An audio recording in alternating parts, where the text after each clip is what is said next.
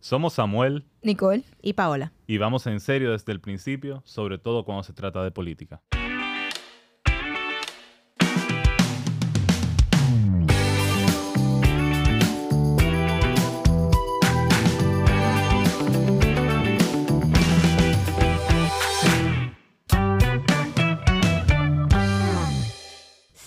El Estudio Internacional de Educación Cívica y Ciudadana, elaborado en el 2016 por la Asociación Internacional para la Evaluación del Logro Educativo, cuyo objetivo es analizar qué tan preparados están los estudiantes para ejercer su rol como ciudadanos, el 73% de los más de 3.000 dominicanos encuestados justifican dictaduras cuando éstas traen orden y seguridad, y el 70% las justifican si traen beneficios económicos. En un episodio anterior hablamos sobre la renuencia de muchos a participar de la política como si eso fuera posible.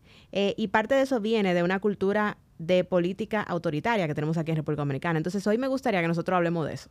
Y para comenzar, yo le voy a presentar la siguiente contraposición de ideas. Vamos a ver si ustedes piensan rápido. Eh, ¿Mano dura o realidad dura? Uy. Uy. Eh, bueno, más que, mira, más que una contraposición, yo lo que veo es una relación fuerte entre mano dura y la realidad dura. O sea, a ver, vamos a ver. Estemos claros. Mano dura para mí es un eufemismo para evitar hablar de autoritarismo. Y el autoritarismo no debe ser nunca el, el camino a seguir. A propósito de ese episodio al que tú te referías, Pola, el autoritarismo, porque Pola, yo le digo Pola, cariño. De cariño. Está lindo eso, está lindo. El, el autoritarismo implica eso, la concentración de poder en una persona. Entonces, o una persona o un grupo eh, pequeño de personas no quieren compartir la toma de decisiones con otro. De ahí viene el prefijo de la palabra auto, que vuelve a la persona, que vuelve a mí. Todo gira en torno a, a mí. Entonces, la mano dura tiene como propósito eso, eh, excluir. eh, controlar a pesar de las ideas de las personas, excluir, controlar a pesar del sentir de la gente. Entonces, adivinen a quién le gusta la mano dura. A los pocos pendejos que están cerca de quien toma la decisión. Claro. Entonces, si para algo... Control si- freaks. Claro, entonces si para algo sirve la, la mano dura es para infundir miedo, para, pienso yo, para generar categorías de personas, un grupo de personas que, que lo merece todo y otro grupo de personas que, que no califica para vivir bien. Además de cómo influye el autoritarismo como en el autoestima de las personas. Entonces, si tú tienes gente que tiene un muy bajo valor de sí mismo o de sí misma, tú estás perpetuando el status quo porque una persona que no se siente segura de sí, muy, muy difícil, se va a levantar contra lo que no cree justo, por ejemplo. Como diría un amigo mío estadounidense, no bueno. No good. Bueno, y, y es interesante lo que ustedes dicen porque, de hecho, a mí lo que más me llama la atención de ese estudio, que es des- del 2016, estaría buenísimo que lo, que lo repitan pronto, eh, República Dominicana salió con el nivel más bajo en la prueba, o sea, fue aplicada a 25 países y nosotros salimos con uno de los niveles más bajos. Y la mayoría de los, o sea, la mayoría de los, de los países encuestados, hubo más estudiantes que valoraron positivo para la democracia, que las personas pudieran manifestar sus críticas hacia el gobierno. Y de esos eh, países, eh, República Dominicana es uno de los seis países en los que más de un tercio de los encuestados consideran que esto es malo, o sea, que la crítica era mala para la democracia. Y yo creo que eso tiene mucho sentido porque si algo, si en algo podemos estar de acuerdo, yo creo nosotros tres, es que en el aula la disidencia no es algo muy natural en República Dominicana. Tú dices que los maestros son autoritarios también. Yo siento que los maestros en República Dominicana, la, la educación es autoritaria y la disidencia se ve como algo malo. Por ejemplo, eh, todo se reduce porque el libro lo dice. Y eso es una característica muy importante del autoritarismo, como que no hay explicaciones, es lo que hay. O sea, cógelo, déjalo. Y el estudiante o la estudiante que, que, que, pre- que pregunta, que cuestiona, que, que duda de una forma u otra de lo que se le está enseñando, muchas veces, o por lo menos en mi experiencia, lo que vi en las aulas, tanto universitarias como en el colegio, de educación primaria, es, es como el estudiante necio. Como que, "Ay, tú un roca izquierda. Es que, es que la educación en sí misma no es liberadora ni transformadora. O sea, hay que calificar la educación. Incluso hay quienes piensan que la educación es un mecanismo de reproducción social, que reproduce las estructuras que se encuentran fuera del aula. Claro. Nosotros hablábamos de la política como, como el, el- el- el accionar que define las dinámicas de poder en, en una sociedad y piensa en el aula. hay una persona que tiene mucho poder que está por lo general eh, de un lado del aula y están todos los estudiantes del otro lado del aula. Y esa persona que está frente a la pizarra, el maestro o la maestra, está diciéndole a esos estudiantes cómo tienen que comportarse, cómo tienen que pensar, qué tienen que pensar. Eh, ella es o él es el que modera eh, cualquier posibilidad de que exista crítica, como tú bien señalas, de que se usen palabras, de que hay palabras apropiadas, de que se hable de la sexualidad o de que no se hable. entonces, en realidad, eh, la educación, la adoctrinación, la propaganda son sinónimos. A veces la línea entre una y otra es muy fina. Entonces la educación puede ser un proyecto autoritario. Incluso hay quienes piensan que la educación nace como, como proyecto autoritario. Bueno, sí, la forma en la que funcionan, nunca se me olvida que yo encontré un reportaje así que de la nada, cuando yo estaba en el colegio, que te exponía las similitudes como de cómo funcionan los colegios promedio católico privado en América Latina Em, en comparación con cómo empezaron a funcionar las escuelas públicas en la Alemania nazi. O sea, eh, la insistencia en que el uniforme esté, o sea, mucha insistencia en las formas y en quién es el autoritario, o, o sea, quién es la figura a la que tú tienes que responder. O sea, eso de que tú tienes que pararte cuando entra el profesor en el aula. Eso de que hay, hay como un sistema vertical en la escuela, como que el rector, luego está abajo el director, luego está la supervisora, luego está la coordinadora, como que todo eso. Y, y el tema incluso del control del, de la estética, o sea, ah, aquí, por ejemplo, con el pelo rizo, que, que, tú no puedes tener cierto el, el, el, pelo largo cuando tiene el pelo rizo, que tiene que tener un cerquillo, eh, que las medias tienen que ser blancas. Que los tenis no pueden tener una raya roja. Es más, hay cosas que uno no asocia con, con, con la política, con ah. el autoritarismo o con la democracia. Por ejemplo, la matemática tú tienes un problema matemático. Es odio. Tranquila. ¿Cuántas formas hay de resolver un problema? Si a ti te enseñan a pensar que hay una única manera de abordar un problema, eso tú pudieras fácilmente pensarlo como una forma autoritaria de enseñar las matemáticas, porque cualquier problema siempre va a tener múltiples abordajes y muchas veces va a tener múltiples soluciones. Entonces, eso lo que hace es que fomenta, bueno, eso por lo general lo que, lo que te indica es que el propio docente solamente conoce una forma. Una forma. Y, eso es preocupante, porque si tú lo que estás es enseñándole a pensar a una persona, a liberar su mente para que pueda, eh, dentro de su contexto, encontrar la manera de, de resolver problemas de la vida cotidiana, entonces, bueno. Bueno, y yo creo que también tiene mucho que ver el tema del adultocentrismo. El adultocentrismo y el autoritarismo son hermanitos son primos. Uno no funciona sin el otro y el otro depende, uno depende del otro.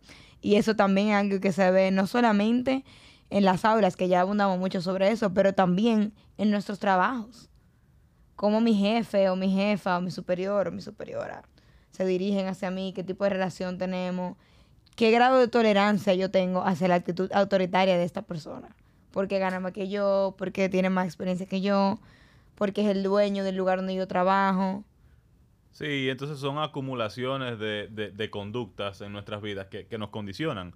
Eh, de, dónde creen ustedes que viene el, autoritarismo, la, cultura de mano dura? O sea, eso definitivamente no es de ahora. Bueno, em, yo creo que hay factores históricos. Por ejemplo, nosotros hemos pasado por muchos gobiernos autoritarios. Eh, entre Lilis, Trujillo y Balaguer hay 65 años. Eh, y también hubo golpes de Estado, eh, o sea, todo, eh, las eh, intervenciones norteamericanas.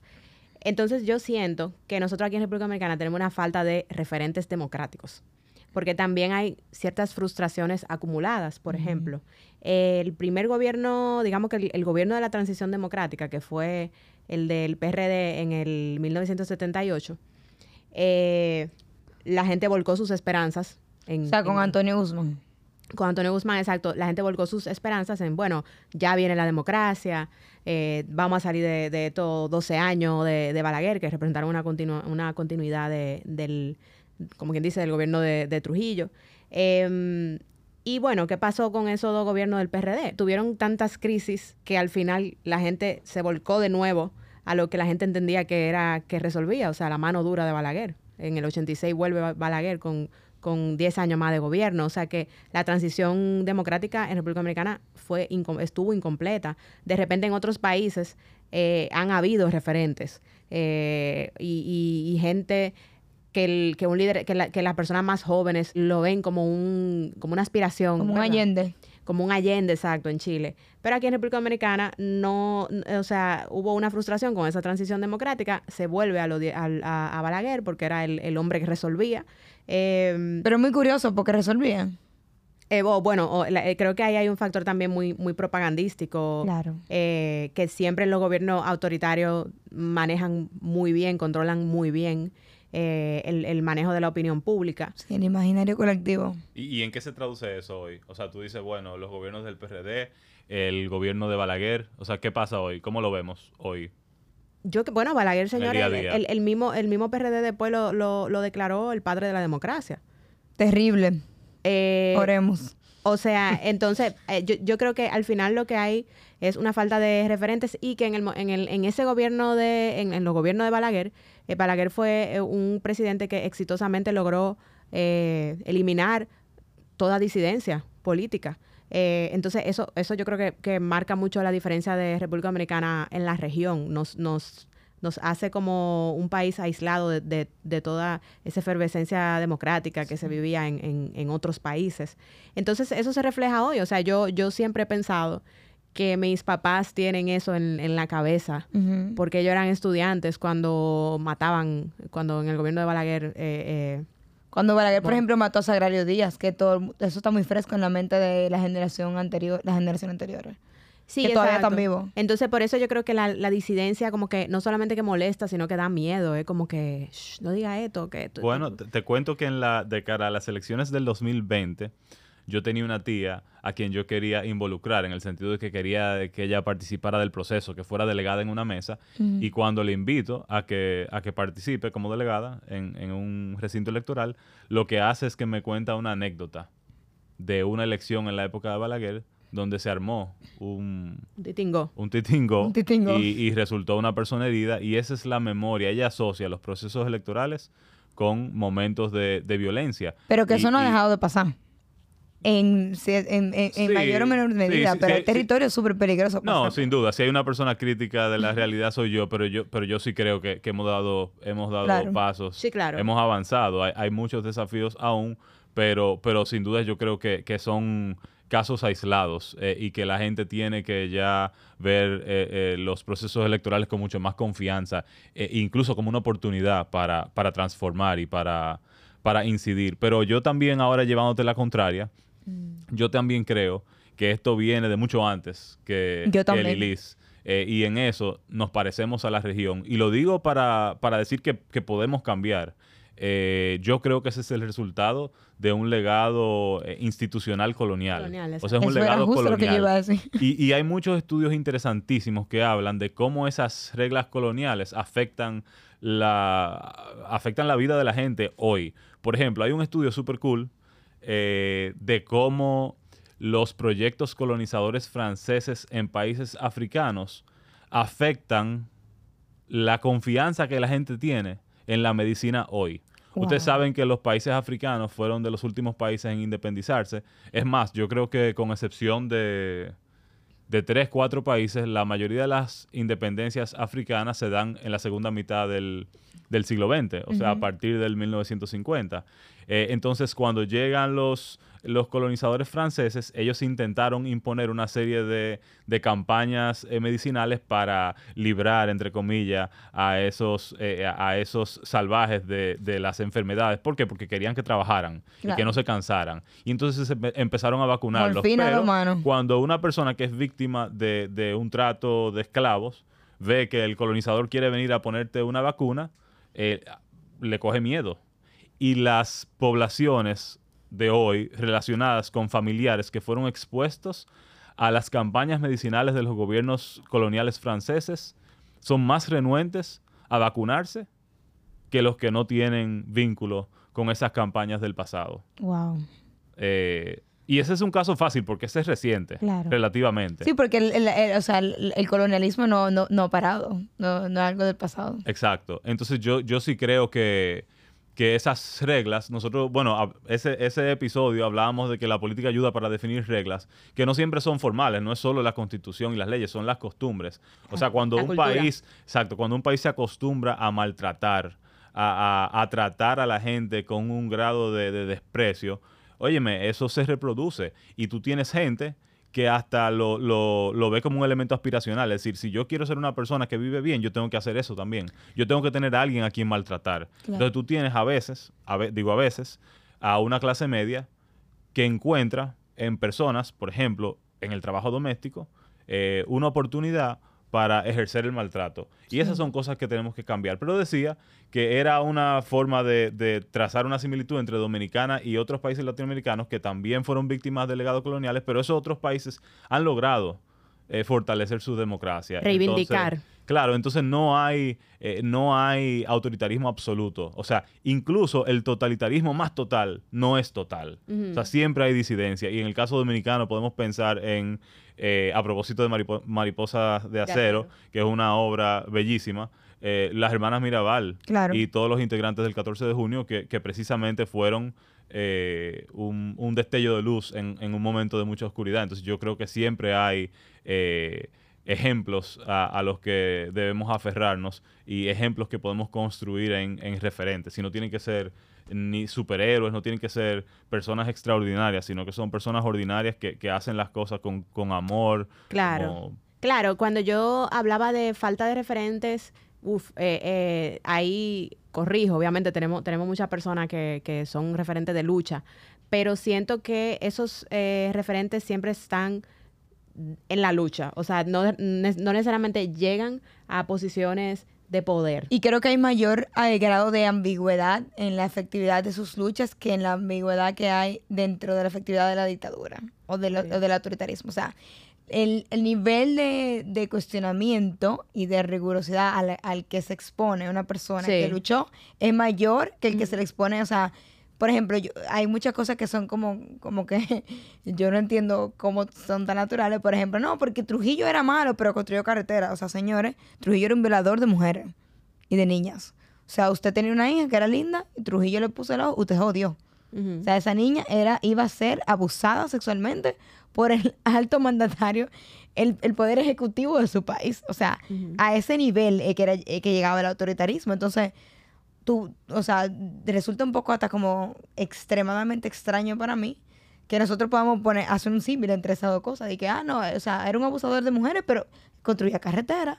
Entonces, como que Sí. ese grado de tolerancia, a- o sea, al, al que, se, que se le tiene a la dictadura de Trujillo y de Balaguer también, Sí. versus eh, la crítica tan férrea que se le hizo, por ejemplo, a gobiernos como el de Juan Bosch, que como todos tuvo sus luces y sombras y fue muy efímero, o al movimiento 14 de junio, porque siempre, señores, o sea, siempre se ha buscado desarticular los movimientos de lucha, creándoles mala fama. O sea, lo vimos en el 4%, lo vimos en la Marcha Verde, lo vivieron los 14 de la 14 o sea, es algo como que la, la- la vara no, no, no está igual. Entonces, Sí. en el imaginario colectivo, como tú mencionaste, o sea, que hacen muy bien los gobiernos autoritarios? Propaganda. Y claro, porque la democracia es lo más difícil. Cuando hay una democracia, eh, eh, eh, toma más tiempo, es más retador. Y justo en, estaba oyendo yo un podcast de eh, pesos pesados. Y dice, y dice el, el señor que entrevistaban, que trabajó en el gobierno de Balaguer, no, Balaguer era soberano, o sea, él mandaba, o sea, quien gestionaba el Estado Dominicano era lo que estaba dentro de cada oreja, o sea, la cabeza de Balaguer. Entonces, hemos hablado de cómo los movimientos de lucha han sufrido el autoritarismo, hemos hablado como en el aula hay autoritarismo, pero señores, ¿y en las casas dominicanas? Bueno, yo, yo no quiero que, la, que en la conversación del autoritarismo parezca como una cosa del pasado, No. porque los autoritarismos muchas veces se disfrazan eh, de, de democracia. O sea, y tenemos a, a muchos liderazgos políticos autoritarios que son electos democráticamente, porque tú puedes usar el, el poder de la democracia, el poder legítimo, para Claro. revertir esa democracia, para, para impulsar un proyecto autoritario. Eh, imagínate tú eh, que tú uses una mayoría legislativa para cambiar la constitución y eliminar la prohibición de la reelección para que una persona se instale. O que tú uses la mayoría legislativa para obligar a una mujer a hacer tal o cual cosa con, Su con cuerpo.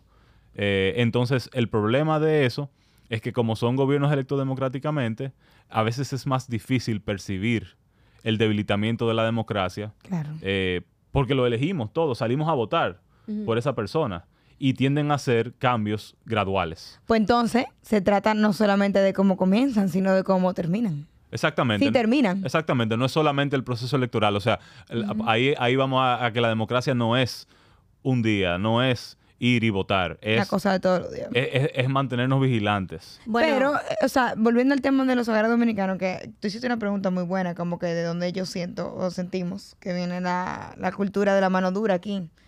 Y yo pienso que eso es una pregunta casi como el huevo y, la gallina. Porque el autoritarismo rancio que hay en los hogares dominicanos, que es verdad que ha disminuido en los últimos años, pero existe. Señores, los muchachos hablan cuando la gallina mean. ¿Qué es eso? Autoritarismo, rancio. En mi casa mando yo, cuando tú quieras mandar, múdate y quédate tu propia casa. ¿Qué es eso? Autoritarismo. Y son frases que todos y todas nos resuenan porque la tenemos naturalizada, parte de nuestra cultura. De hecho, mis padres tienen 55 años cada uno, yo tengo 24. Y mis padres son muy diferentes a sus padres.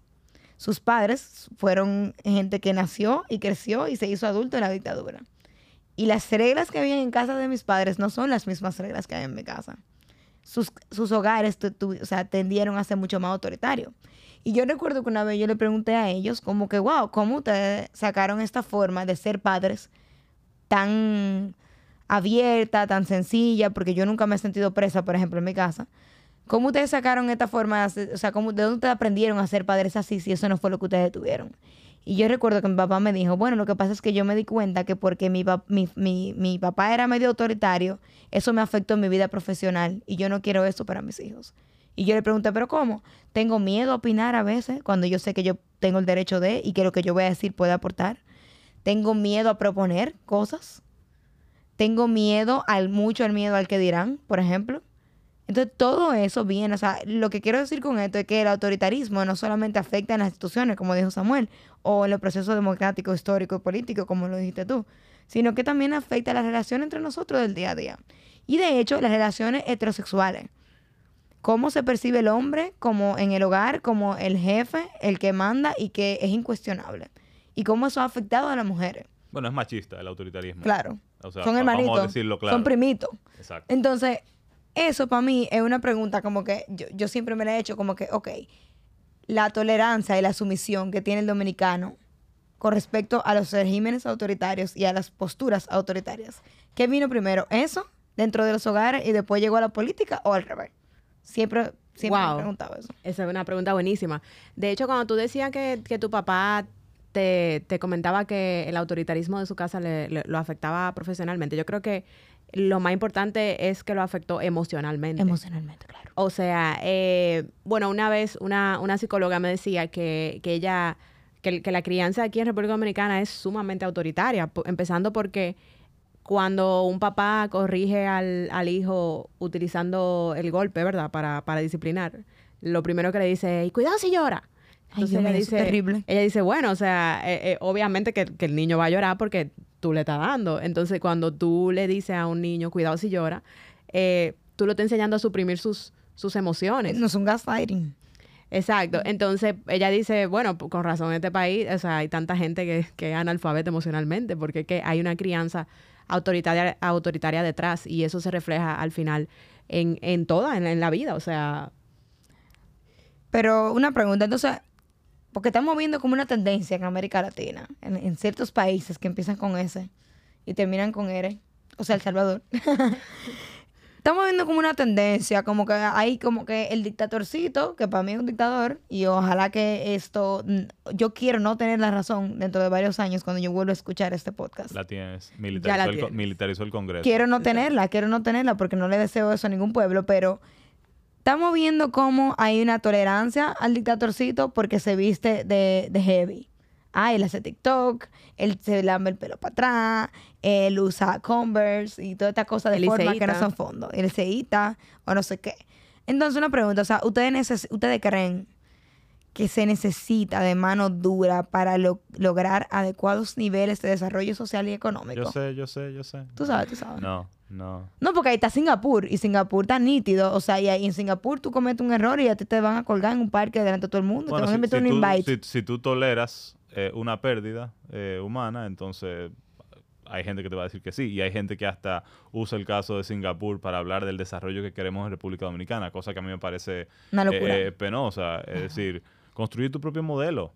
O sea, a ver, y, y en el fondo, yo lo que creo que, que ah, creo que lo que hay es una pregunta de si la democracia es efectiva.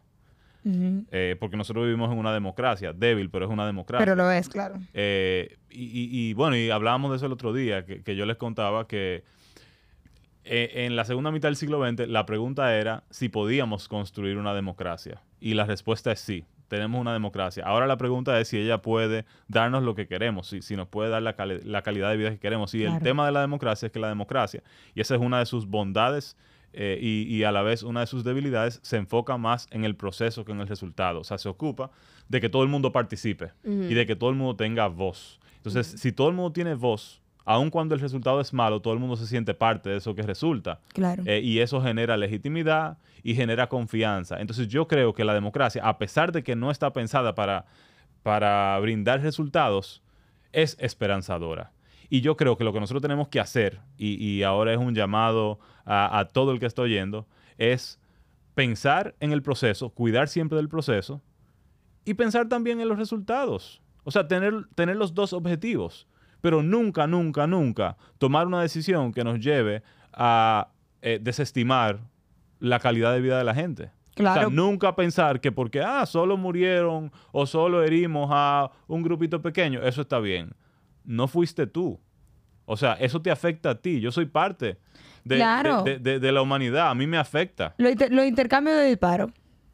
No, es inaceptable. Eso es inaceptable para mí. O sea, a mí no me importa quién fue, por qué fue. Eso es inaceptable porque si nosotros tenemos una democracia e instituciones y procesos para ese tipo de casos, ¿cómo vamos a naturalizar que Y- un reguero de gente se entre a tiro? Y, y hay muchos Sin pa- ningún tipo y- de y hay muchos países que han logrado niveles de desarrollo sin adoptar eh, modelos autoritarios. no, pero ponme un ejemplo, ponme un ejemplo y ponme un ejemplo cercano. No me hables de Suiza, ¿eh? Bueno, se llega rápido, pero... no, pero hay, hay- hay muchos ejemplos. O sea, hay países latinoamericanos como, como Uruguay y como el mismo Costa Rica Claro. que, que han logrado. ¿Y cómo lo logran? Prioridades. No es lo mismo tú invertir recursos en cárceles que invertirlo en la escuela. No. O sea, el resultado es diferente. No es lo mismo tú invertir recursos en el ejército y las armas que en la salud de un niño. O en la que, que en la, cultura. que en la atención a la primera infancia. Claro. Que, que en la formación de sus primeros 3, 4 años. Como lo hizo Medellín, lo hizo así también. Exacto. Invirtió en la cultura en los lugares donde la cultura no llegaba. Y no es como lo ponen aquí en la política tradicional, de que hay que hacer más canchas y teatros porque los niños se están metiendo en narcotráfico. No, la relación no es de A a B, porque a veces es como una caricatura. Sino que, óyeme, cuando tú tienes, tú sientes que el Estado te cuida, te crea tu espacio para que tú te desarrolles como persona y encuentres lo que te gusta, tú te vas a sentir mejor, o sea, un, me- un mejor sentimiento colectivo. Sí, exactamente. Yo creo que esa, ese cuestionamiento de la democracia viene un poco por un malestar. Claro. Porque la gente dice, bueno, esto no, esto no me funciona, eh, o sea, no, no, mis problemas fundamentales no están resueltos. Entonces hace falta eh, que, que se controle de otra forma. Eh, y cuando tú hablabas de los intercambios de disparos, hay un tema que creo que no hemos mencionado aquí, y es que la cultura autoritaria eh, está en todas nuestras instituciones, pero donde está más fuerte es en las instituciones que, son una herencia directa de esos gobiernos autoritarios. Y, y, por ejemplo, la, la policía es, es un ejemplo de eso. O sea, es una institución sumamente autoritaria, Vertical. vertical, y tú dices, bueno, pero la, la, la gente no debería tener miedo a un policía, al contrario. O sea, la labor del policía debería, debería ser eh, hacernos sentir seguros. Un aliado. A- a- exacto. O, no sé, o sea, yo iba a decir aquí, iba a ser todavía más radical, pero ne- tiene que existir la policía como lo, lo- la concebimos hoy. No sé si eso está muy radical. Pero vamos a hacernos la pregunta. No, es, es una pregunta completamente válida. Vamos a O sea, preguntarnos. ¿a quién le queremos declarar la guerra? O sea, ¿por qué le quisiéramos declarar la guerra a alguien? A la gente. O sea, bueno, tú eres político, tú deberías como repensar esa pregunta. No. Es un ser humano que yo tengo enfrente. ¿Por qué yo le quisiera declarar la guerra a alguien? Además, si tú eres demócrata, habla con esa persona. O sea, yo creo que aquí lo que hay es que tratar de escuchar a la gente. O sea, si nosotros nos dedicáramos a entender qué quiere la gente, que quiere salud, que quiere educación, que quiere caminar por la calle, tranquilo, buscáramos otras soluciones a los problemas. Es tan sencillo como eso. Que, by the way, lo que caracterizaba a las dictaduras era precisamente el control del ejército. De la fuerza y de, la, vida personal de la gente. Lo que pasa es que ahora tenemos la, comunicación y la tecnología. O sea, antes era más difícil que fueran absolutas las dictaduras porque eran sociedades eh, atomizadas, o sea, distantes. A ti te tomaba mucho tiempo saber qué pasaba en Puerto Plata o qué pasaba en el este. O sea, tomaba días en enterarte. Ahora nosotros enteramos lo que pasa del otro lado del mundo a través de un WhatsApp o de, o de, un sistema de agregadores, del Twitter, de cualquier red social. O sea, ya sabemos. Entonces las comunicaciones hoy sirven a veces, no, no siempre, porque tienen esa, ese propósito dual, pudieran servir para controlar, pero pudieran servir también como, como fuentes de, liberación. Entonces, e, e incluso es más fácil ahora un proyecto autoritario utilizando la tecnología. O sea, tú piensas en una China o sea, China, Rusia son proyectos sofisticados. O sea, son, son proyectos autoritarios, pero que se montan en tecnología de alto nivel. O sea, los chinos, hay estudios que demuestran, por ejemplo, en el 2014 creo que fue, se filtraron unos documentos del gobierno chino. Y unos académicos, unos politólogos agarraron esos documentos y trataron de entender cómo censura el gobierno chino la información en línea, porque hay mucha, mucha crítica de que el gobierno chino tumba las páginas que son eh, disidentes. Y lo que se dieron cuenta, estudiando millones de documentos, es que los chinos no censuran gente que dice, no, ese gobierno es un corrupto. No, no, eso, no le importa a los chinos. Los chinos buscan las cosas que detonan movilizaciones, o sea, las cosas que generan acción colectiva. Las semillas. exacto, los chinos le tienen miedo a las semillas. Le tienen miedo a, que se movilice la gente, a que se organice las críticas, sí, no, es un delincuente, eso no, les afecta. Claro. No, es una cosa moral, es una cosa de control. Entonces, con, eso lo que quiero decir es que son gobiernos inteligentes. O sea, e, el, autoritarismo es inteligente. Claro. E, y, entonces, las democracias tenemos también que ser inteligentes, pero usar esa inteligencia para elevar la calidad de vida de la gente. Entonces, alguien decía, no voy a decir quién, eh, puso un post en Instagram que decía, eh, The choices we make reveal our intentions. Entonces tenemos que pensar en the choices Voy a traducir. Las decisiones que tomamos revelan nuestras intenciones. Entonces vamos a pensar en las decisiones que estamos tomando. O sea, pensemos en las consecuencias de esas decisiones. O sea, ¿qué se deriva de las cosas que nosotros decidimos todos los días? Bueno, entonces vamos a retomar. Hablamos de cómo el autoritarismo afecta a las instituciones públicas. Cómo afecta la memoria histórica, pero también cómo afecta nuestro día a día y cómo afecta nuestra relación dentro del hogar como fuera de él con todo lo anteriormente mencionado. El autoritarismo genera miedo, divide, genera mucho individualismo, excluye, eh, evita la participación, o sea, suprime a la gente, no le da deseos de, ser parte de un proyecto colectivo. Entonces, democracia, democracia, democracia. Y todas las soluciones al problema de democracia se, se resuelven con democracia. Más democracia. Bueno, eh, aparte de eso, también decir que todo como muy... Las secuelas del autoritarismo, y, y respiré antes de decirlo, porque yo sé que este capítulo lo pueden escuchar personas que actualmente viven en un país que están viviendo, o sea, que están viviendo esto ahora. Y, y como que lo digo con mucha delicadeza, pero señora, las secuelas del autoritarismo toman 30, 40, 60 generaciones en subsanarse. Y nosotros lo vemos aquí porque todavía tenemos muchísimo trauma de la dictadura. Y eso es lo más preocupante, que como que lo, yo siento como que los gobiernos autoritarios van entrando suavecito, suavecito, suavecito. Ya, ya después que están instalados y el lío está armado, tú te das cuenta y no te queda de otra que emigrar cuando tú tienes el privilegio que tú puedes emigrar. O, o vivir bajo ese yugo que te va a afectar. O sea, tú tienes que estar consciente que te va a afectar a ti, a tus hijos y posiblemente a tus nietos. Entonces, tenemos que cuidar la democracia, porque la democracia, siento que, que es como esa cosa que la valoramos después que la perdemos. Uno la da por sentado. Yo no quiero perderla. Yo no quiero vivir eso. Yo no, yo escucho, me gusta honrar la memoria histórica, creo que es importante. Creo que es importante que sigamos hablando de las cosas que pasaron en las dictaduras, pero yo no quiero vivir eso. Y a mí me gusta mucho porque yo escuché una entrevista de Carolina Santana que le preguntó a Milagros Ortiz Bosch como que qué ella piensa de estas generaciones y la visión que ellos tienen del pasado. Y Milagros Ortiz, muy sabia, le dijo, es que yo no puedo pedirle a estas generaciones que piensen como yo pienso porque ellos no, ellos, ellos no vivieron lo que yo viví. Y de hecho yo estoy feliz que ellos no vivieron lo que yo viví. Wow. Sí, lo- yo, yo creo que ah, 100% de acuerdo, eh, pero yo, yo también creo que nosotros tenemos que encontrar la manera de entender que el autoritarismo del pasado y el de hoy son distintos, Son pero distintos. siguen siendo autoritarismos. O sea, siguen teniendo los mismos propósitos. O sea, el, el- el enemigo ahora es menos evidente. O sea, no, Exactamente. no, no tiene las formas del pasado, pero sigue intentando atropellarte, sigue intentando callarte, eh, eh, suprimir tu voz. Eh, pero nada, Y de nuevo, eh, no le dejemos la participación a las personas que nosotros entendemos que son las culpables de todos nuestros males. Eh, la solución al, descon- al- al descontento no puede ser me voy a divorciar de mi realidad. Creo que la solución siempre es que participemos. No le demos el país a los tóxicos. y como, y- y como dice ti, escúchanos. Escúchanos.